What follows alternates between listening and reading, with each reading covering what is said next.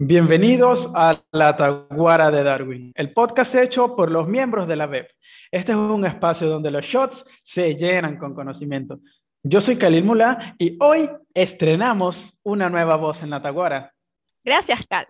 Yo soy Alejandra Sánchez y hoy traemos un episodio especial. Días anteriores, nuestra querida compañera Victoria tuvo la oportunidad de entrevistar a una mujer que se encuentra trabajando con COVID en Venezuela. Ella se desarrolla en muchos otros campos y nos contó cómo surgió su interés en formarse como biólogo, además de los pasatiempos que ésta tiene, y demostró que los científicos también compartimos cosas iguales con los demás miembros de la sociedad. Dejemos de dar tantos detalles y mejor pasemos a escuchar.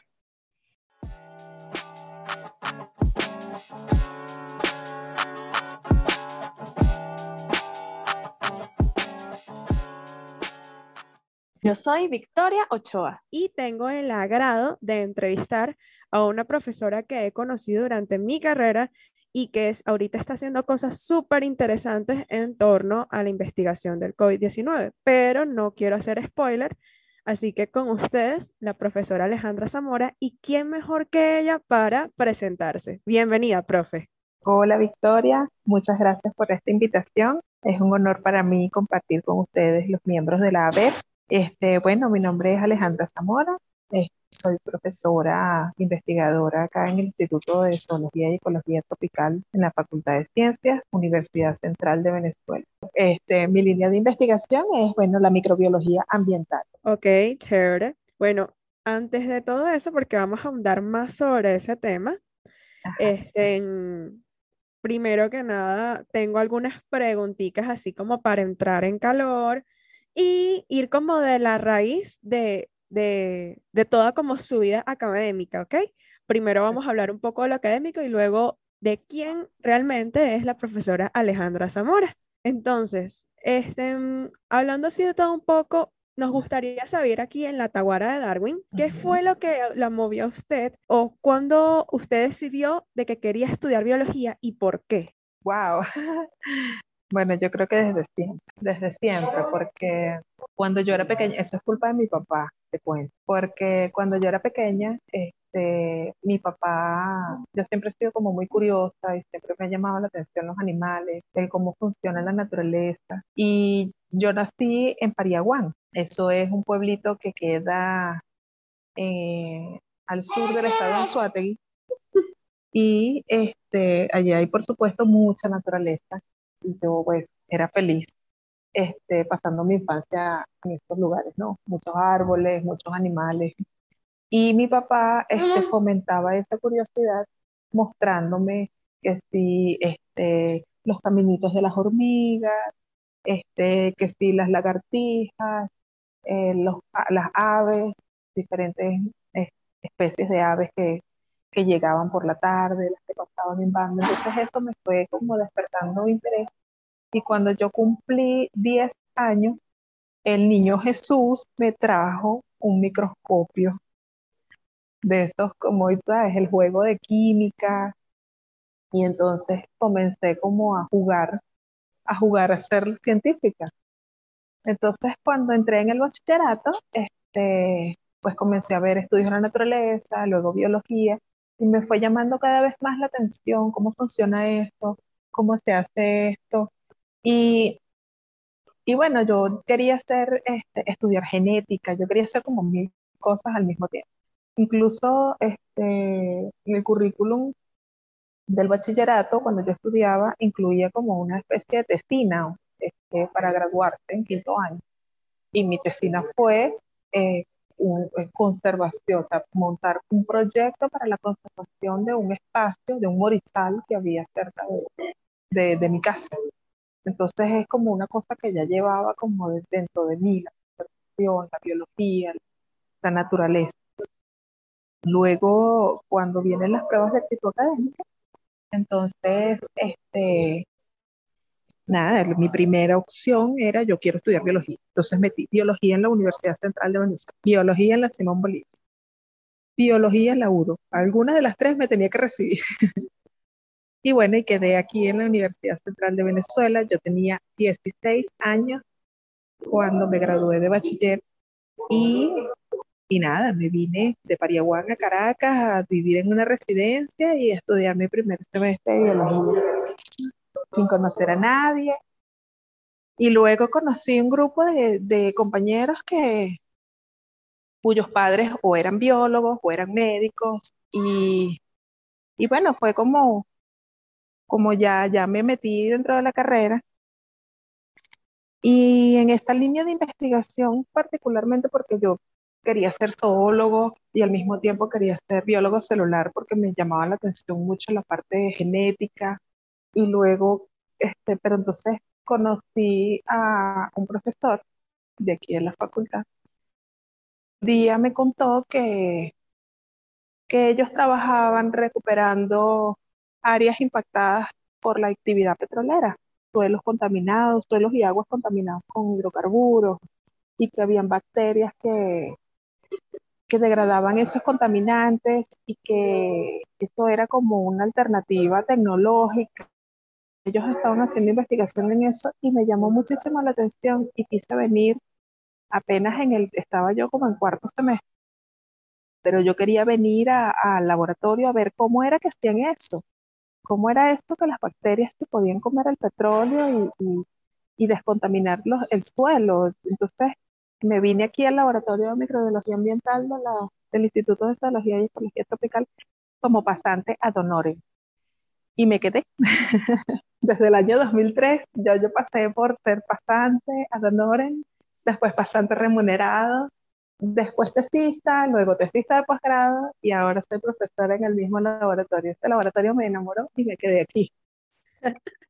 Qué bonita de verdad su historia, que sea desde muy, muy chiquita.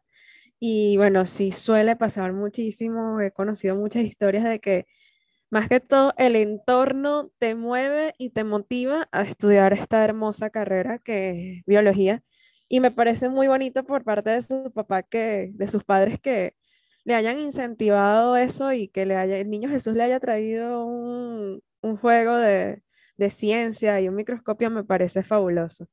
Y bueno, este, respecto a lo que me comenta de que al principio quería ser zoóloga, justamente de eso venía la segunda pregunta, porque pasa muchas veces de que al inicio de la carrera tenemos como un paradigma de lo que es ser un biólogo, pero a principio eh, estamos errados y pensamos una cosa, luego nos vamos encontrando diferentes cosas en la carrera y nos damos cuenta de que realmente nuestro rumbo es otro.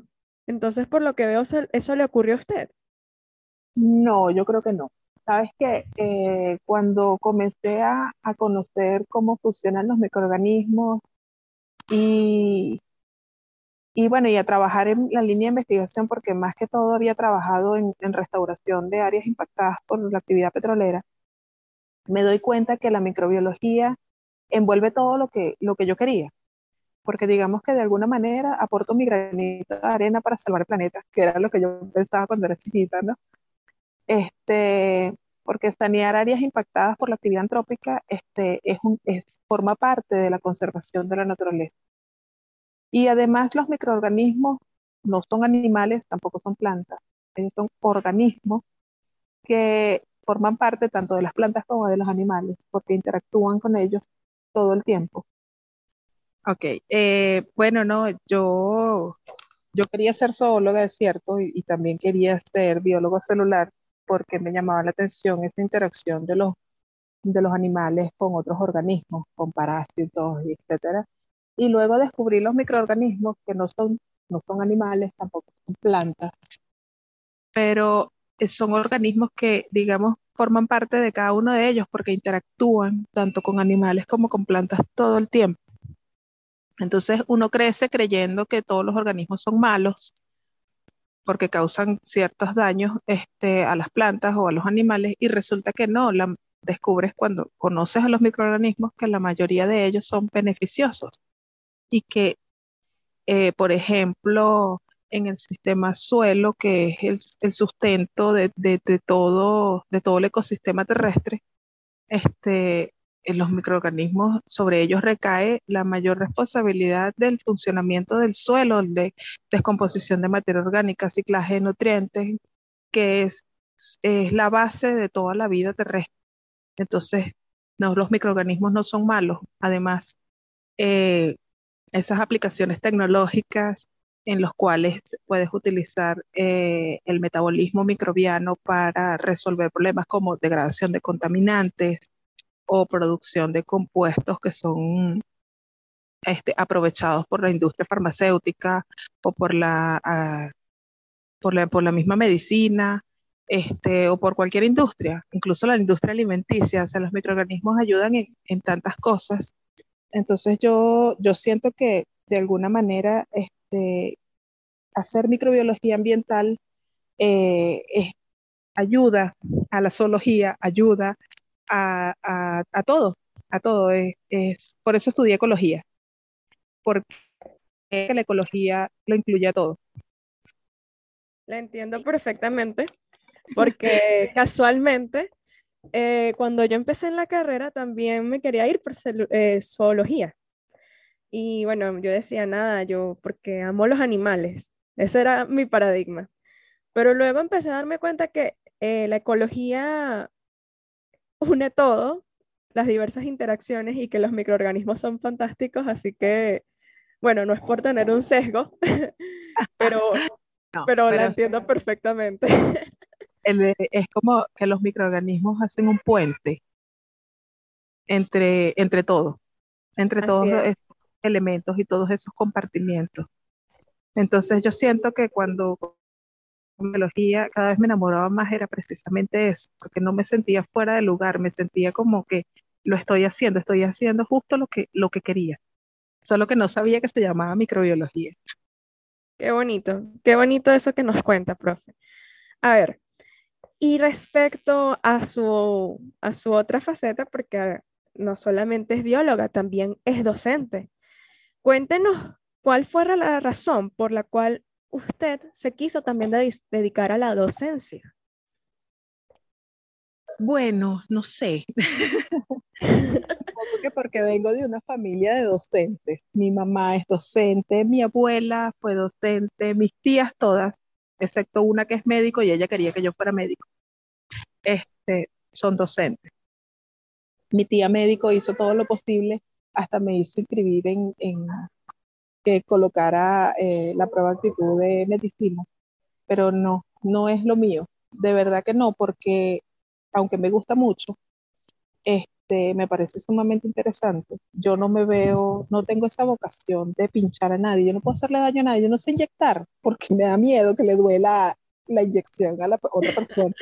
Entonces, imagínate cómo voy a estar médico, cómo voy a agarrar un bisturí y hacer una cirugía si, si usted que le va a doler después. Ay, no, yo no puedo con esto.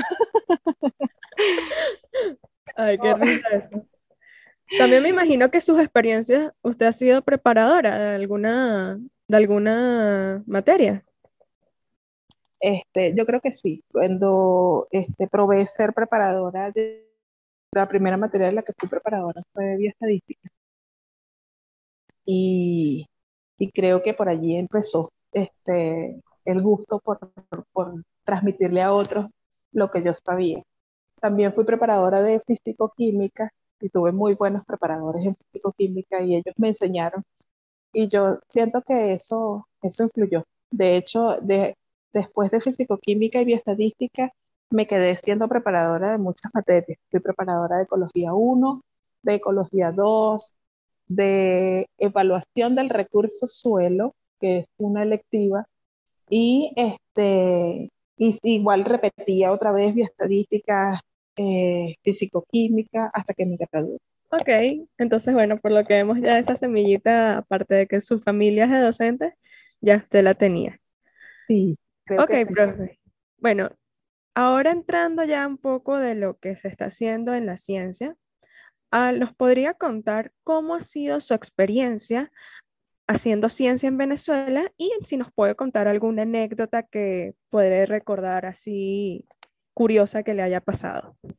Bueno, eh, no sé, eh, digamos que yo no tengo tantos años este, haciendo, haciendo investigación, porque yo cuando me gradué, eh, no, yo quería ser profesor universitario, pero no habían cargos disponibles, entonces eh, me tocó, como que dice, trabajar en otra cosa. Y estuve un tiempo trabajando en consultoras ambientales y este, también trabajé en PDVSA Gas como supervisor ambiental. Entonces no, no estuve haciendo ciencias sino hasta que entré aquí en la universidad. Aunque cuando estaba haciendo el posgrado, este, una compañera que también estaba haciendo posgrado, ella en botánica y yo aquí en ecología, este, nosotras, este, el, ¿cómo es que se llama? El, la ONTI y el FONACIT hicieron una convocatoria de proyectos y nosotras nos inscribimos como para, vamos a ver, vamos a hacer un proyecto en donde estemos las dos, podamos hacer algo juntas y, y a ver si a FONACIT le parece. Y resulta que nos aprobaron el proyecto. Y siendo estudiantes de posgrado, pues, y en paralelo con hacer la tesis, terminar la tesis y terminar el doctorado, este, ejecutamos el proyecto. Este, este era sobre fitoremediación y combinamos sus conocimientos sobre micorrizas y simbiosis con, de, de hongos micorrísticos con plantas eh, lo aplicamos a saneamiento de pozos petroleros. Sí, entonces, eh, bueno, era un, un, proyecto, digamos, con poco presupuesto y sin embargo, este, pudimos ejecutar casi todos los objetivos. Eh, tuvimos resultados interesantes que por cierto están siendo publicados, están en arbitraje en este momento, los artículos. Y, y bueno, este, a partir de allí fue como vamos a seguir este, introduciendo proyectos. Mi amiga se fue al país, ahora es profesora investigadora en, en otro país, pero este, yo me quedé acá, hasta abrió el concurso en 2014, entré como profesora en la universidad y ya no habían tantos oportunidades para financiamiento de proyectos. Entonces uno fue como, como haciendo pequeñas cosas sin financiamiento, con lo poco que había, hasta que, este, bueno, nada, cayó esta cuestión de la pandemia y, y bueno, nada, este, fue así como que, como desde la microbiología ambiental podemos, este, de alguna manera, eh, ayudar con el manejo de la pandemia aquí en Venezuela. Entonces, la profesora María Eugenia Grillet me, me comentó que ella, ella me dice, ella no me dice Alejandra, me dice Carola. Entonces, ella me, un día me mandó un mensaje y me dice, Carola, ¿has leído sobre eh, epidemiología basada en aguas residuales? ¿Ustedes hacen eso? Yo le digo, sí, profe. Este, se está usando también para, para mirar eh, actividad antimicrobiana, y eh, vigilancia de, de ciertos virus que en teoría están erradicados. Entonces ella me dice, ¿y por qué no hacemos lo mismo con COVID, así como lo están haciendo los holandeses? Pues me puse a leer, este, lo discutí con la profesora Nora, que es mi compañera aquí en el laboratorio, y empezamos a investigar. Este, me, me puse en contacto con la viróloga, eh, la, la doctora Flor Pujol. Ella también me aclaró muchas cosas y pues montamos un proyecto, lo presentamos en varias instancias y fue el Ministerio de Ciencia y Tecnología los que mostraron interés en, en financiar. Y bueno, estamos en eso, ejecutando el proyecto, estamos aquí este, haciendo todos los muestreos en toda la ciudad de Caracas, estamos ajustando protocolos y trabajando en, en vigilancia epidemiológica de, del COVID-19. Me parece súper interesante eso que nos está comentando, que justamente a eso venía mi otra pregunta, de que si nos puede dar un, un spoiler, aunque ya nos contó como tal de qué trata el proyecto, pero qué le ha parecido de curioso, ojo, sabemos que está en fase de, de ahorita de experimentación y que no puede dar muchos detalles acerca, pero si nos puede regalar aquí en La Taguara un pequeño spoiler o qué le ha parecido ser parte de ese proyecto tan interesante. Bueno, este, ¿qué te puedo decir? Estamos en este momento todavía en procesos de ajustar la metodología porque eh, nuestras aguas residuales son, son muy complejas. No solamente tienen agua, agua servida, sino que además tienen otros elementos astringentes, detergentes, combustibles, etcétera. Entonces eso ha dificultado un poco este nuestro trabajo porque esos, esos elementos astringentes, como te digo, inhiben este, las PCR y la detección del virus ha sido bastante cuesta arriba. Sin embargo, creo que ya vamos bien encaminados, hemos obtenido mejores resultados en cuanto a la recuperación del virus y este, ¿qué te puedo decir? Este, hay zonas de, nosotros estamos haciendo los muestreos en diferentes zonas de Caracas. Eh, por ejemplo, hemos muestreado en Caricuao, en Coche, en Petare, en Katia, eh, en Los Chaguaramos en San Bernardino. Y nuestro control positivo es el Poliedro Caracas porque es como el sitio en donde hay muchísimas personas recluidas este, que tienen sintomatología clínica de, del COVID-19.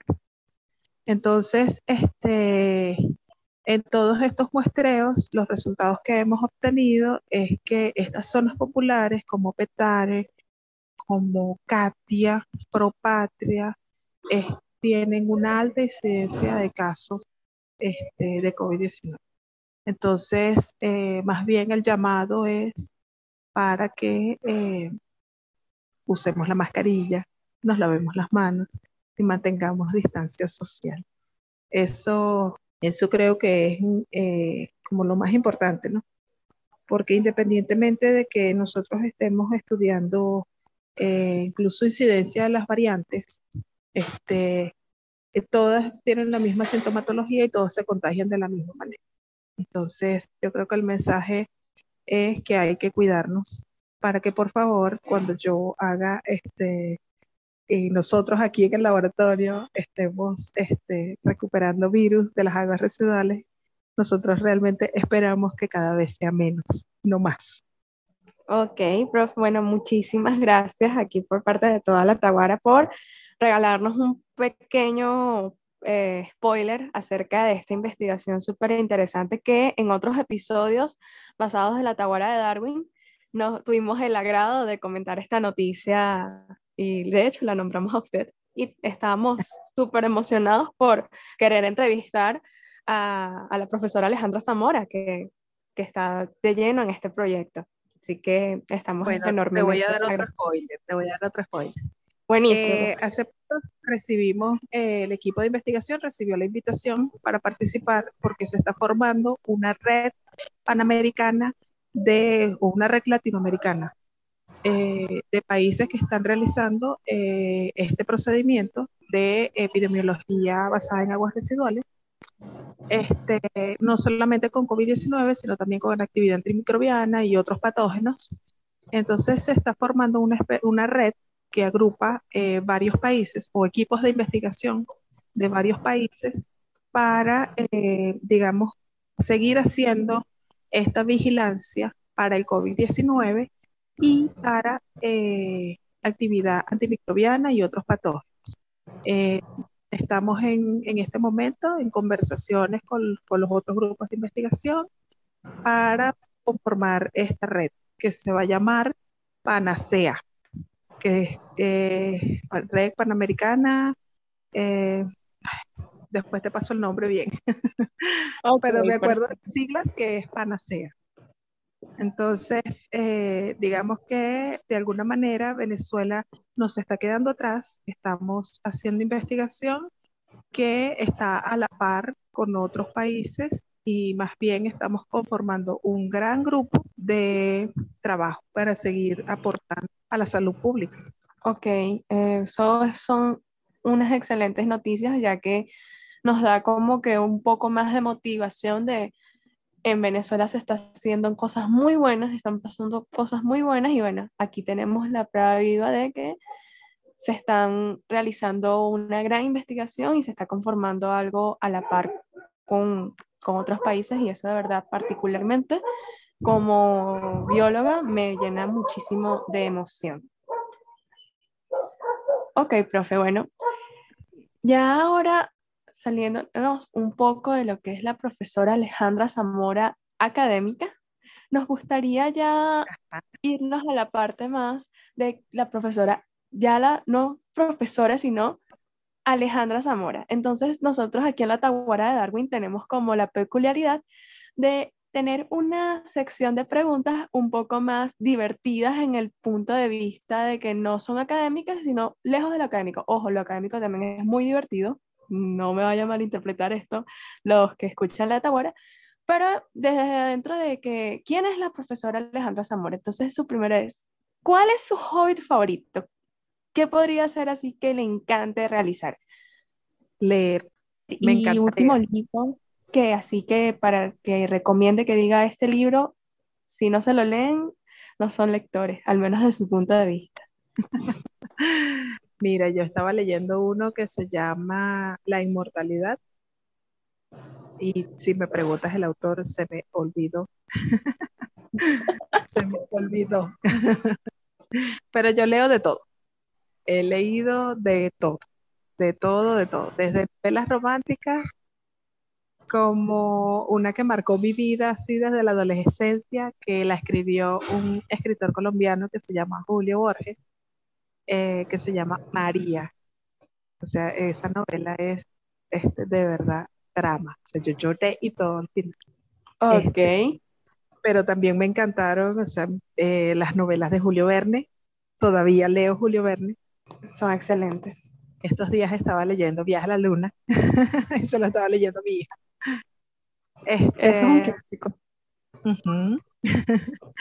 Es- y bueno, o sea, leo, leo muchas cosas. De verdad que el psicoanalista, eh, la última vez que fui al aeropuerto, eh, pasé por una librería y encontré un libro que es un libro de un escritor venezolano, que es un clásico que se llama Cuatro Crímenes y Cuatro Poderes, que después los hicieron películas, películas venezolanas. Este, me compré el libro y lo leí en todo el viaje.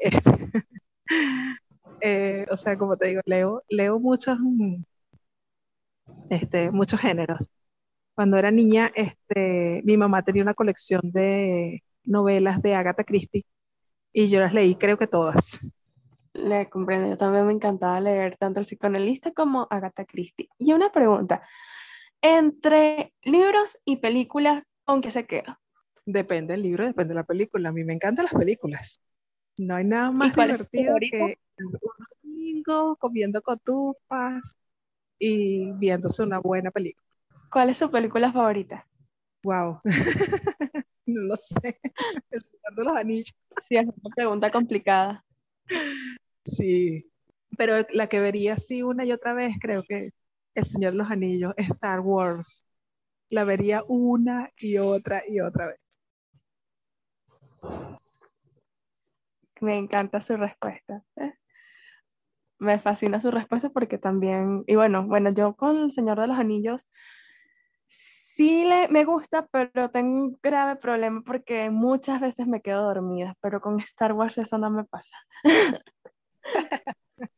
Es que El Señor de los Anillos es una película muy compleja, que tiene como historias de trasfondo. Entonces, este, hay que verla con mucha atención. Y a veces, bueno, produce ese efecto en algunas personas. Ciertamente.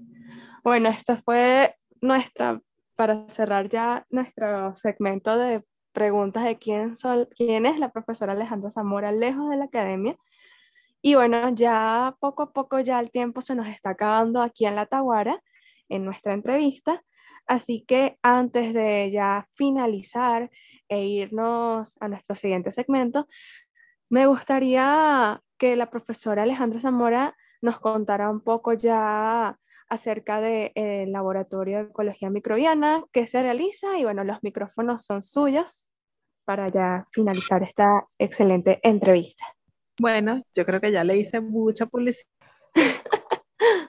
Eh, y como su nombre lo dice, pues aquí hacemos ecología microbiana y microbiología ambiental.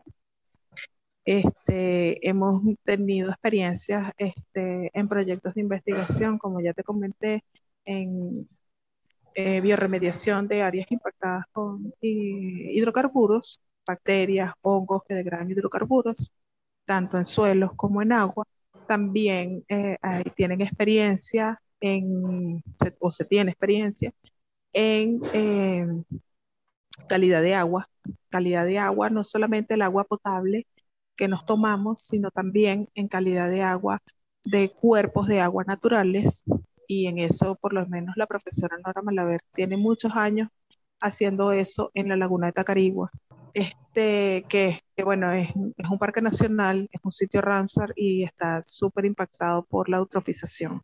Eh, actualmente eh, estamos haciendo eh, lo que te comenté con epidemiología en aguas residuales y también hay un proyecto este, que está pendiente, que no se ha podido realizar debido a la pandemia, pero que espero que en marzo del próximo año sí lo pueda ir a, hacer, es eh, detección, diversidad de bacterias degradadoras de cianotoxinas.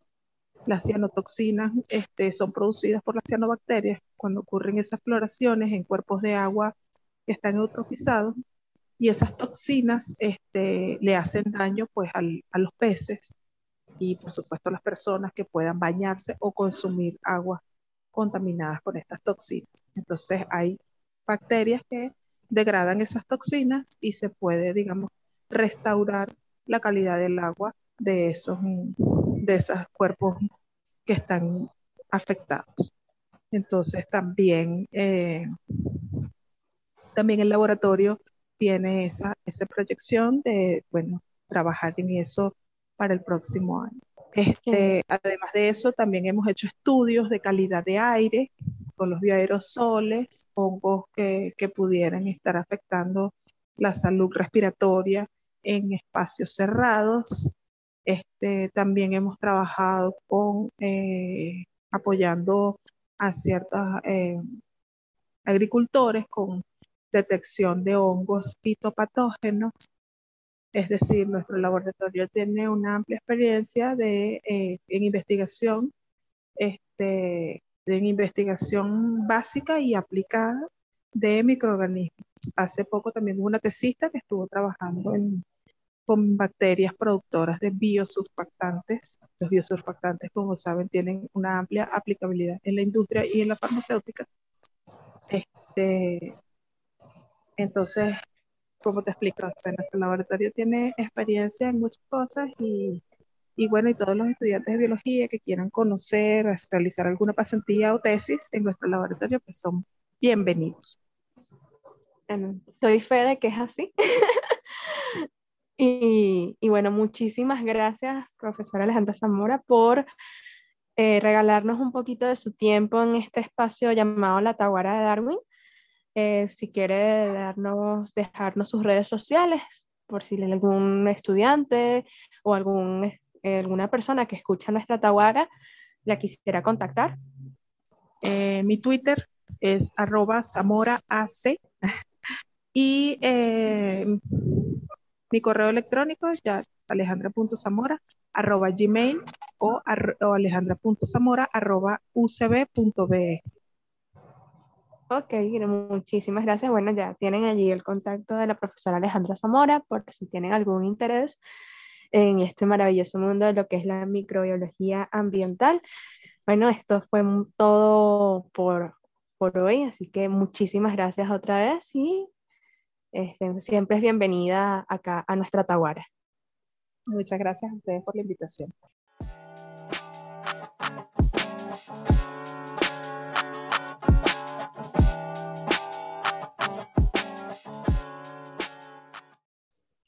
¿Sabes? Me pareció súper mega calidad la forma en que la profe Alejandra, vuestra tocaya, ingresó o le tomó amor a esta ciencia. Y es que cuando uno le pregunta a todos nuestros compañeros, o a la gran mayoría de ellos, el 95% de ellos, te van a decir que algún, algún tío, alguien de su familia, o quizás algo que vea en televisión, sean los programitas esos de Discovery en la escuela, los cazadores de mitos o algo así, esos programas, esas cosas claves que uno vio durante su infancia, marcaron muchos de los deseos y ambiciones que uno persigue en su adultez temprana.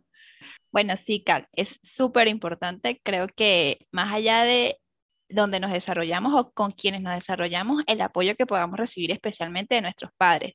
Y creo que, que los papás de la profe la hayan alentado a estudiar ciencias, especialmente por el hecho de que le regalaron un microscopio a los 10 años, es algo genial y creo que es algo que yo podría compartir con ella porque mi mamá siempre me dijo que estudiara lo que yo quisiera y no pensara si eso me iba a dar dinero o no, sino que simplemente estudiara lo que yo quisiera y es genial cuando tus propios padres no te obligan, sino te alientan a seguir tus sueños.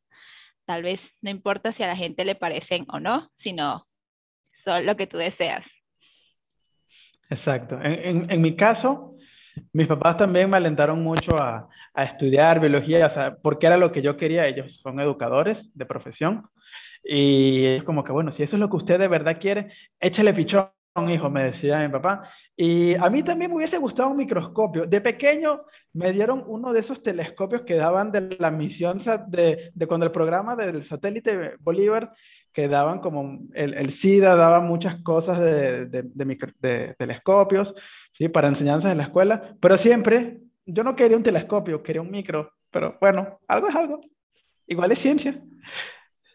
Bueno, en mi caso nunca me regalaron ni siquiera una lupa, pero por lo menos mi mamá siempre compraba muchos diccionarios y enciclopedias de ciencias y por algún momento en mi vida pensé que realmente yo iba a estudiar era física porque estudiaba, leía más que todo sobre el tema de las estrellas y los planetas, pero de repente una abejita pasó por enfrente de mí y cautivó todo mi amor. Creo que fue una guacamaya. pero bueno, es genial escuchar cómo esas historias y especialmente profes como la profesora Alejandra, que todavía siguen haciendo ciencia e investigación dentro del país a pesar del, poco financiamiento que tiene la investigación dentro de este, de este, país. Yo creo que es una cosa que nos motiva a nosotros a seguir estudiando, a seguir buscando conocimiento y dar a conocer todo lo que estamos haciendo.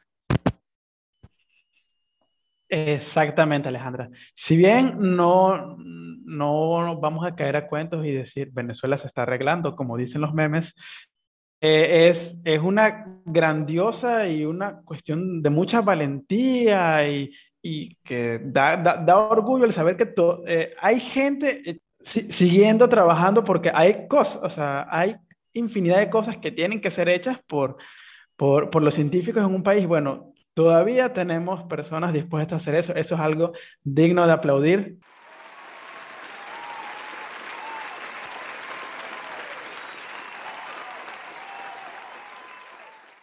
Sí, de verdad que a todos los científicos de nuestro país que siguen haciendo investigación, por favor, no se detengan. Y algo que me pareció aún más llamativo es que si bien todavía el, el, proyecto no ha comenzado del todo con el análisis completo de todas las muestras de agua de diversas partes del distrito capital, por, por lo que comenta la profe, que la calidad de las aguas residuales de nuestro país es inferior a, a, a la de los otros países porque hay contaminantes que no suelen estar ahí. Y, y es como, oye, mira, no hay gasolina en otros lados, pero están nuestras aguas contaminadas con gasolina. Bueno, y me siento de verdad un poco identificada con Victoria porque ya que no se tienen todavía resultados tan robustos, no podemos tener una conclusión completa. Y, pero de verdad me parece muy interesante. Yo creo que después de que el trabajo se termine es algo que voy a leer porque me da mucha curiosidad la calidad del agua, tal vez no en la región capital, sino en las zonas aledañas a esta. Me parece interesante ver de repente con qué otras cosas nuevas se pueden estar contaminando. Por lo menos creo que en la región andina una de las contaminantes más fuertes son los agroquímicos. A veces si pasamos por algunas zonas se siente un fuerte olor a sal y uno dice, wow, estoy en la playa o estoy en el páramo. Y realmente no estás en el páramo, pero la cantidad de agroquímicos que están en la zona hace que el olor a sal llegue directo. Bueno, Alejandra, creo que tendremos que esperar un par de mesecitos antes de saber cuán graves estamos. Sí, pero por ahora lo que podríamos recomendarle a las personas es que eviten lanzar desechos directamente hacia el agua para que ésta no siga contaminándose, ya que recuerden que en Venezuela pues no hay un buen tratado de las aguas residuales.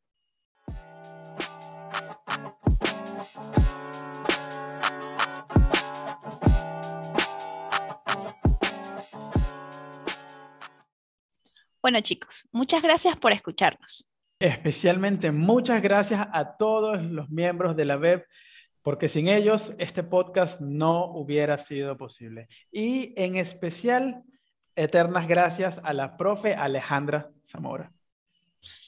Recuerden darle like y compartir este podcast a sus amigos y familiares. Eso nos ayudaría mucho a llegar a más personas. Y recuerden que nos pueden seguir en nuestras redes sociales como arroba aveb-v. En Instagram y en Twitter nos pueden encontrar como Asociación Venezolana de Estudiantes de Biología. Y cuéntenos si de repente ustedes les regalarían a sus hijos un microscopio o algo con lo que ellos se sientan relacionados que posiblemente los vaya a ayudar en su formación académica a futuro. mi nombre es Alejandra Sánchez y pueden seguirme en mis redes sociales. En Instagram, AleCS12 y en Twitter, Alejandra S12. Y yo soy Khalil Mula y me pueden encontrar como arroba K, H A L E L M U L L A H. En la descripción sale. Y nos vemos en un próximo capítulo, aquí en tu espacio científico favorito. La taguara de Darwin. Ciencia al borde de la barra con buena barba. Chao. Chao.